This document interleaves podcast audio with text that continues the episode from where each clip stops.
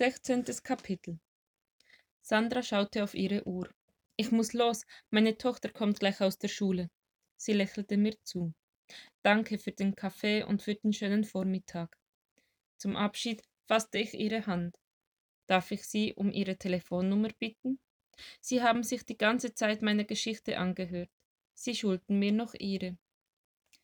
Wenn das so ist, sie kramte einen Kassenbon mit Stift aus ihrer Tasche und kritzelte ihre Nummer darauf. Wenn das so ist, dann müssen wir uns auf jeden Fall wiedersehen.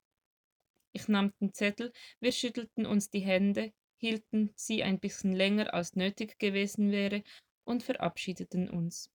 Ich schaute ihr nach und spürte ein Kribbeln im Bauch, als wäre ich wieder ein Teenager.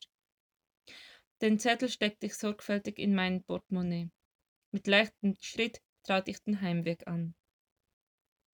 Die Adventslichtersuche hätte ich beinahe vergessen. Als ich an der Marktkirche vorbeikam, fiel es mir ein. Wenigstens in diese Kirche, die mir immer vertrauter wurde, wollte ich noch gehen. Ich hatte Glück, die Eingangstür ließ sich öffnen. Widerhallende Stille empfing mich. Langsam ging ich nach vorne zum Altar, ignorierte die Absperrung und stellte mich vor den Altartisch. In der riesigen Bibel war die Weihnachtsgeschichte aufgeschlagen. Mein Blick fiel auf einen Bibelvers, den ich aus Kindertagen kannte, dass Maria alle Worte bewahrte und in ihrem Herzen bedachte. Ich spürte, dass mein Herz nicht allen Glauben vergessen hatte, dass sich in mir etwas regte. Neben den Kerzen lagen Streichhölzer. Kurz entschlossen griff ich danach und zündete sie an. Ihr Schein, zögernd heller werdend, berührte mich. Wieder flammten sie auf, diese vermissten Gefühle. Aber ich wusste nicht, welches heute am lautesten war. War es die Freude oder war es Liebe?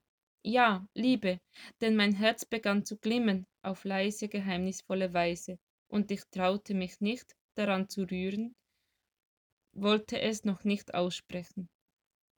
Am Ausgang stand der Pastor. Er lächelte, als er mich sah. Sie habe ich in letzter Zeit öfter hier gesehen. Kann ich Ihnen irgendwie helfen? Mir kam die Idee, ihn nach Rudi zu fragen. Ich suche den Obdachlosen, der vor fünf Tagen neben der Kirchentür gesessen hatte. Er zog die Stirn in Kraus. Gewöhnlich sitzen Obdachlose nicht im Eingangsbereich. Ich habe niemanden gesehen. Es war, als es so heftig geschneit hat. Dann sitzt dort erst recht niemand. Der Eingang ist kaum geschützt. Ich gab es auf, verabschiedete mich und kehrte zurück in meine Wohnung. Die Wände starrten mich an, meine Schritte knarzten auf den uralten Dielen. Das Geräusch bohrte sich in mein Herz. Ich setzte mich aufs Sofa und schloss die Augen. Gott, wenn es dich wirklich gibt, wenn du kein Märchen aus meiner Kindheit bist, dann hilf mir, ich kann Hilfe gebrauchen. Es blieb still in meinem Wohnzimmer. Keine Antwort kam. Aber ich fasste einen Entschluss. Übermorgen, am Sonntag, wollte ich den Gottesdienst meiner alten Kirche besuchen. Vielleicht gab es keinen Gott, aber Menschen, die an ihn glaubten. Gab es, und einige von ihnen fand ich in dieser Gemeinde.